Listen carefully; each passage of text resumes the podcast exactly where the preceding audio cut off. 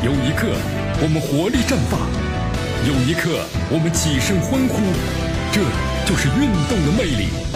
大话体育让您身临赛场，聆听运动带来的精彩。大话体育，这里是大话体育，我是江南，来继续锁定 FM 九十六点七，去关注我们的节目。从病癌中呢康复的马来西亚的足球呃不是足球名将啊，毛球，羽毛球啊，名将的李宗伟将有望于呢在四月份就重返赛场了。在接受媒体采访时啊，他透露出了这么一个康复的计划啊。三十七岁了，你看，从这为奥运梦想呢再次的出发。对于十五岁的华裔神童的张本智和来说呀，刷新纪录呢成为理所当然的事情了。去年的国际乒联的职业巡回总决赛，在决赛中啊战胜中国选手呢林高远，成为这项赛事最年轻的单打冠军。那么国际乒联的最新一期的世界排名中啊，他上升到了第三位。啊，张本智和他是以十五岁一百八十九天的年纪登上了世界第三，这是这个乒乓球历史上的少有的记录。呃，目前的话呢，张本智和他说了啊，他希望能够怎么样呢？呃，不满足于世界第三吧，他希望在二零二零年能够要登顶啊，拿得世界冠军。哎呀，明天啊，明天在二零九的话呢，世界杯，世界杯，哎呀，江南今天有点错乱啊。好，亚洲杯的话就拉开帷幕了。那么因为和中国队啊分别分在了同一小组，所以韩国的媒体啊特别对整个小组的每一支球队啊都有这么一个系列的分析。虽然韩国的球迷们普遍认为没有人能够阻挡了韩国队从小组赛的出现，不过韩国的媒体啊还是在拼命的降低这个调门。好，今天看了一下韩国媒体写了这么几篇这个评论文章啊，就说只要是注意力集中的话呢，特别是注意一下中国，就可以一路呢顺风出现了。该文还说了，韩国小组赛啊会和菲律宾包括吉尔吉斯斯坦进行第一场呢和第二场比赛。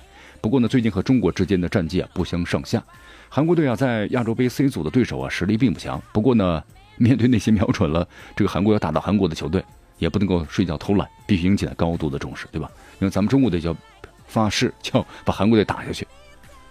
韩国的吉尔吉斯坦、中国、菲律宾分在同一组啊。本组的话没有让担心的中东球队，就是西亚的球队呢，也是一件幸事。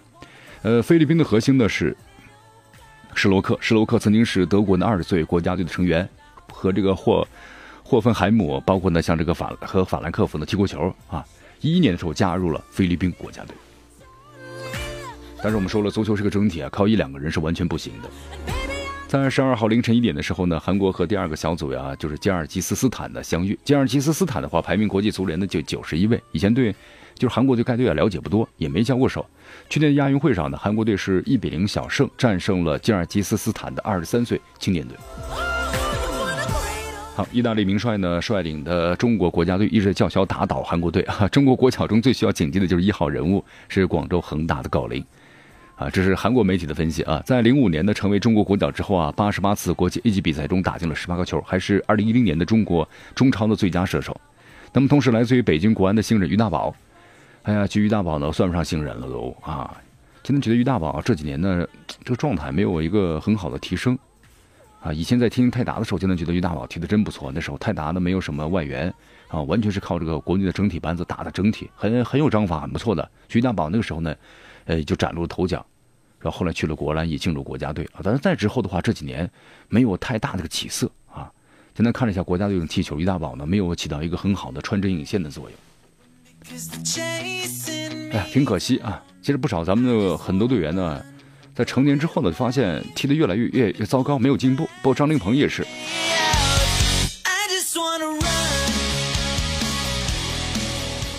好，韦世豪，韦世豪，咱们来看一下吧啊。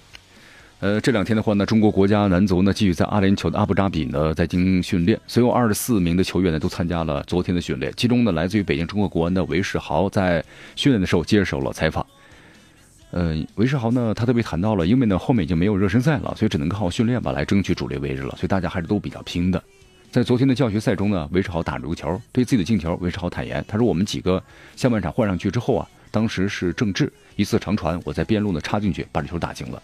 那么正式比赛能够收获进球，就之前的话对自己的自信心是有所提升的。那么同时咱们又问了几个失球，韦世豪说，主要还是自己失误造成的，毕竟正式比赛还没有开始。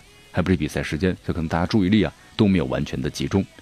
呃，韦世豪呢还表示说，亚洲杯对中国队特别重要。他说第一次参加这样的大赛，希望能有好的表现，也希望进入呢最后的二十三人的名单。其实这个心情可以理解啊，作为年轻球员的话呢，紧张是肯定要紧张的，但是特别特别渴望上场。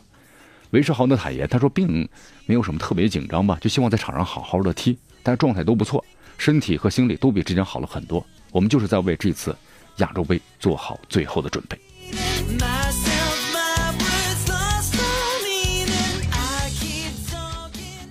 好，昨天的话呀，这个中国国家队呢，在和当地的就是瓦赫达俱乐部的几场教学赛，以五比三呢取得了这个胜利。这场比赛只有守门员的严俊凌和中后卫刘玉明打满了全场，那么其他球员呢都出场了，一般就是半场，四十分钟左右。呃，严俊凌、刘玉明，包括那两两次送上助攻的池中国，没有和球队合练之后的比赛啊，而是一般是慢跑。然后后来在体能教练的训练之下呢，进行了一个牵拉的训练。好，相比之下的话呢，另外一位呢就是呃，守门员张璐已经完全可以参加正常的训练了。他和郭全博在接受守门员教练的训练时啊，各种扑救动作都完成的没有问题。从国家队目前的情况来看呢，最终还是有可能在守门员的位置上进行的一个选择。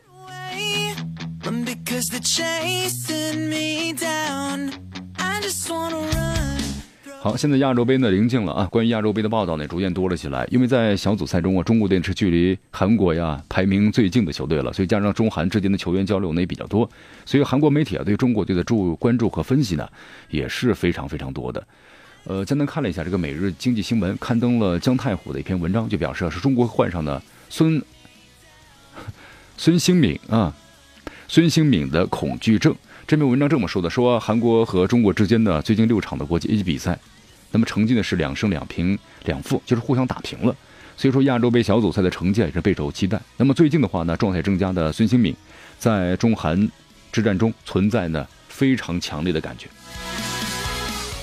文章中这样写道：说中国队呢连续出现了丢球，在四场的热身赛中，那么这种防守能力能够挡住孙兴敏吗？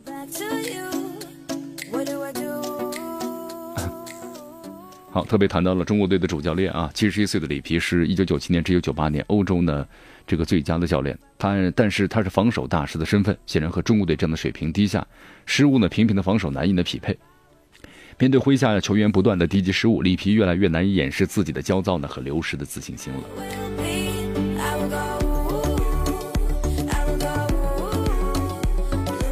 在一月十四号的时候。托特纳姆呢将会和曼联进行一场比赛，那么随后孙兴敏的话呢就紧急返回中东到国家队报道，所以韩国队预计啊在十六号和中国队要对阵，有孙兴敏的话呢会参加那场比赛。本赛季的话，孙兴敏在托特纳姆热刺啊出场的二十五场，打进了十一个球，有七次的助攻。他的托特纳姆呢总共参加了一百六十五场的比赛，有六十五个球和三十三个助攻，九十分钟之内的攻击效率达到零点八三，还是非常不错的啊。所以这种频率呢还是蛮令人恐怖的。但是我们说了，足球是整体。而中国现在的话呢，目前不怵这个韩国，虽然实力上有所差距。哈好，我们希望呢碰出火花吧。今天节目到此结束，我是江南，咱们明天见。